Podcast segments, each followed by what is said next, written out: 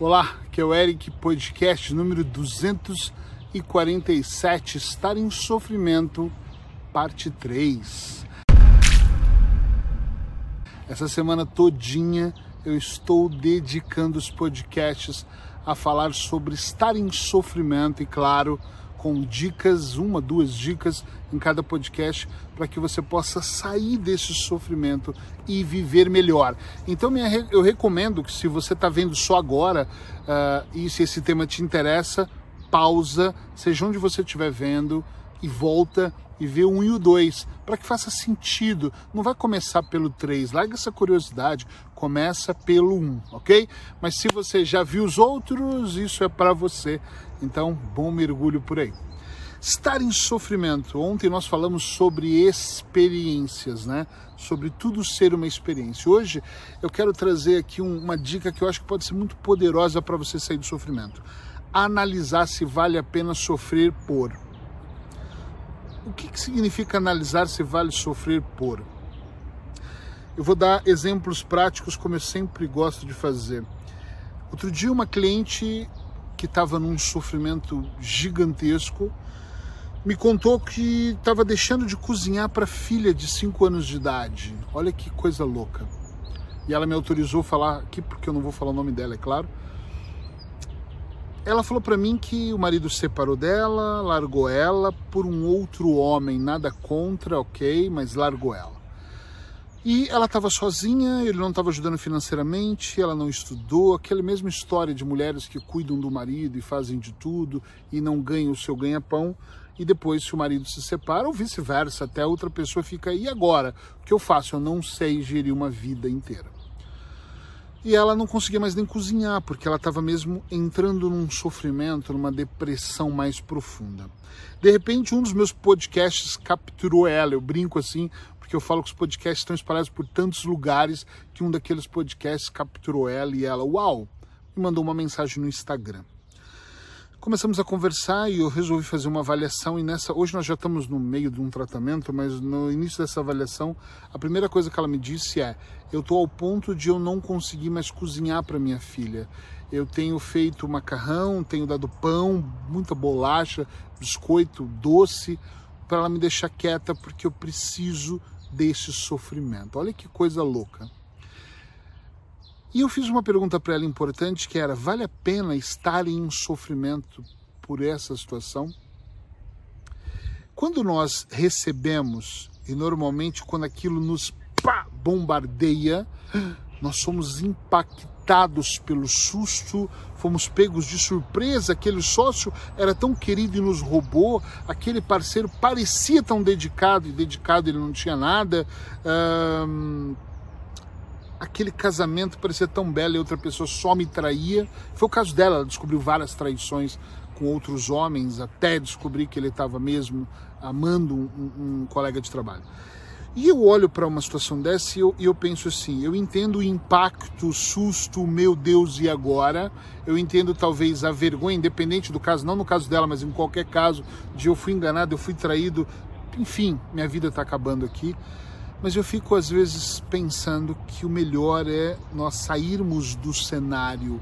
Como assim, Eric? É sair mesmo. Se afasta um pouco e vê um pouco mais de longe aquilo que está acontecendo. Quando eu fiz isso, eu, Eric, na minha vida, eu observei que o problema nem era tão grande assim para eu estar sofrendo tanto por aquela questão. E quando eu tirei ela, afastei ela da questão, mesmo ela sofrendo, chorando por aquele homem, que tá tudo certo, o sentimento é dela, não é nosso. Mas aos poucos ela começou a observar que ela estava.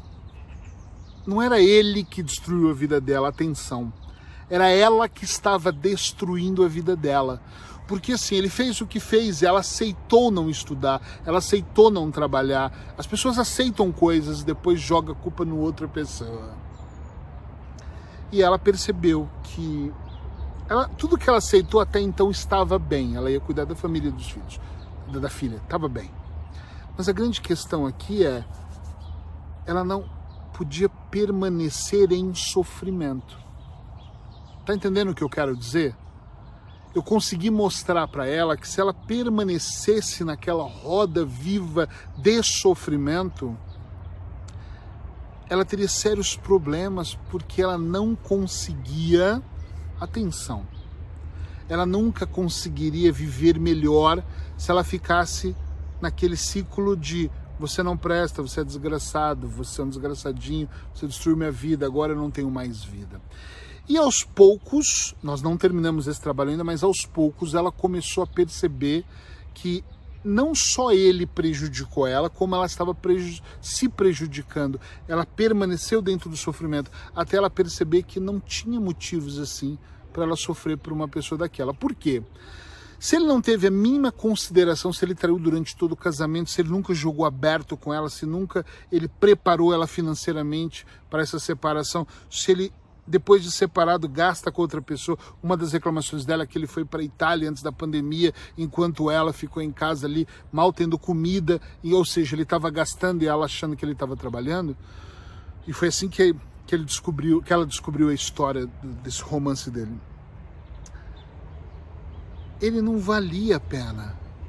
Ele não vale aquele sofrimento. Então eu vou trazer para você aqui agora Será que vale a pena você estar em sofrimento?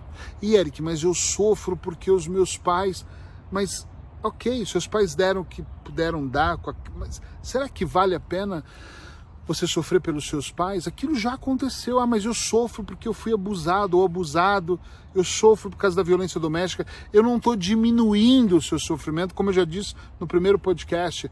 Eu só estou dizendo que é vale a pena você sofrer por Coloque a situação que você quiser. Vale a pena você sofrer por, por um amor, por um aborto, por um pai ou uma mãe que brigaram, por um marido ou uma esposa violenta, pelo sócio que roubou, pela empresa que se dedicou a vida e te despediu. Vale porque eu passei 10 anos naquela empresa e eles, eles o quê? No dia seguinte que eles despediram você, que provavelmente era mais um número só dentro da folha de pagamento, eles contrataram outra pessoa e a vida tocou, não contrataram, e eles estão continuando negociando, enquanto você vai definhando, sabe? Vai sofrendo, vai ali alimentando o sofrimento. Vale a pena sofrer por? Na hora? Eu já fiz essa pergunta para muitas pessoas em atendimento. As pessoas dizem sim. Eu volto a dizer por quê? Porque elas foram impactadas pela notícia, elas estão ali em sofrimento interno, elas não conseguem ver outra realidade para elas. A maior parte das pessoas que eu já atendi que se separaram nunca conseguiram se ver feliz com outro homem ou outra mulher.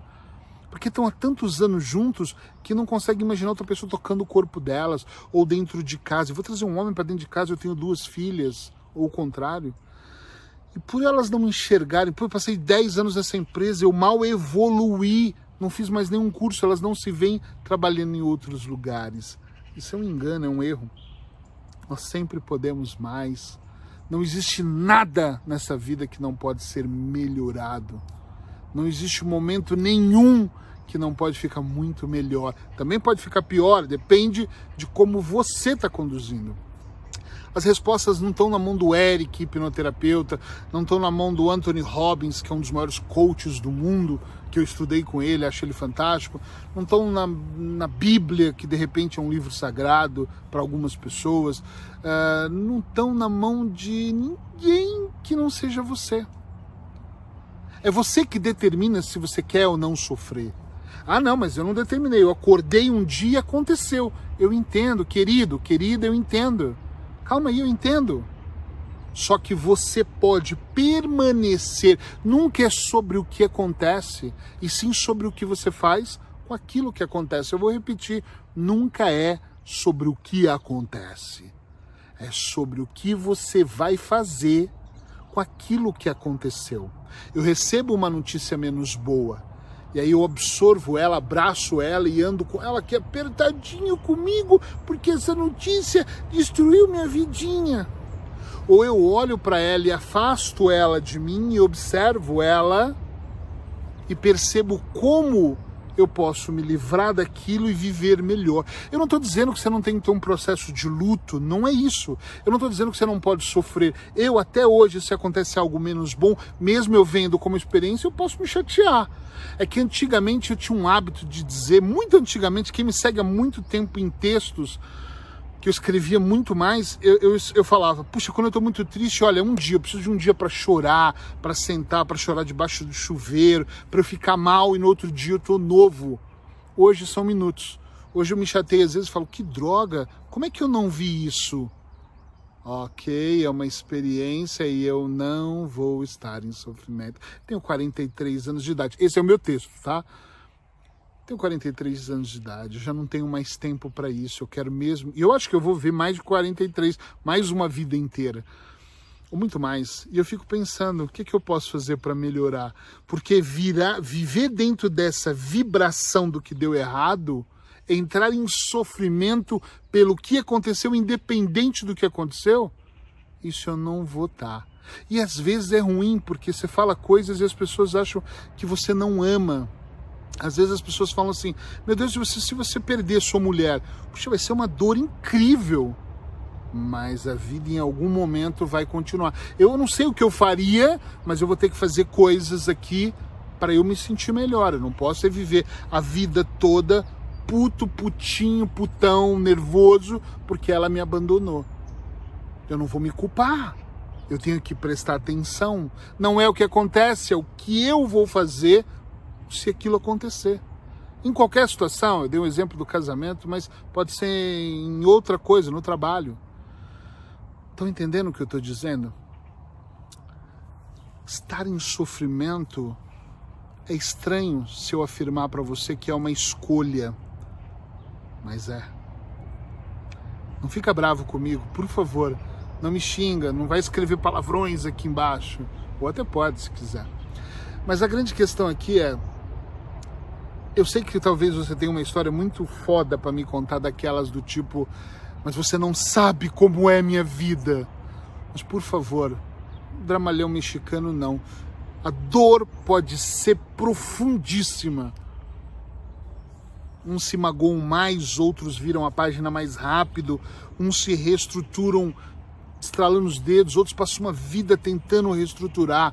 E a resposta aqui é só quem segue a vida melhor, mais rápido, não é quem está mais certo, mas talvez quem tenha menos dificuldade em permanecer dentro do vitimismo, dentro dessa bolha de tá tudo mal e nunca mais vai ser a mesma coisa. Vai ser melhor se você programar isso. Vai ser muito melhor. Então, olha para a sua vida, por favor. E eu encerro perguntando para você: Vale a pena sofrer por? Será que vale mesmo? Ah, mas é porque eu tenho raiva dele. Aí você tem que trabalhar o perdão, queridão, queridona. É o perdão. Esquece. Tem que perdoar e tocar e deixar. Porque quando você não perdoa e tem raiva e aquela mágoa aí os dentes chegam a ranger, a outra pessoa provavelmente está vivendo a vida. Tá ali curtindo e ela nem lembra mais que você existe. A situação está se desenrolando e você está enrolada. Sabe fio de, de, celular, quando você tira assim o fone, o escutador, ele está todo embolado, você fala que droga, se você puxar errado arrebenta, é igualzinho. Então não faz isso contigo não. Sério. De coração falando, não vale a pena sofrer por.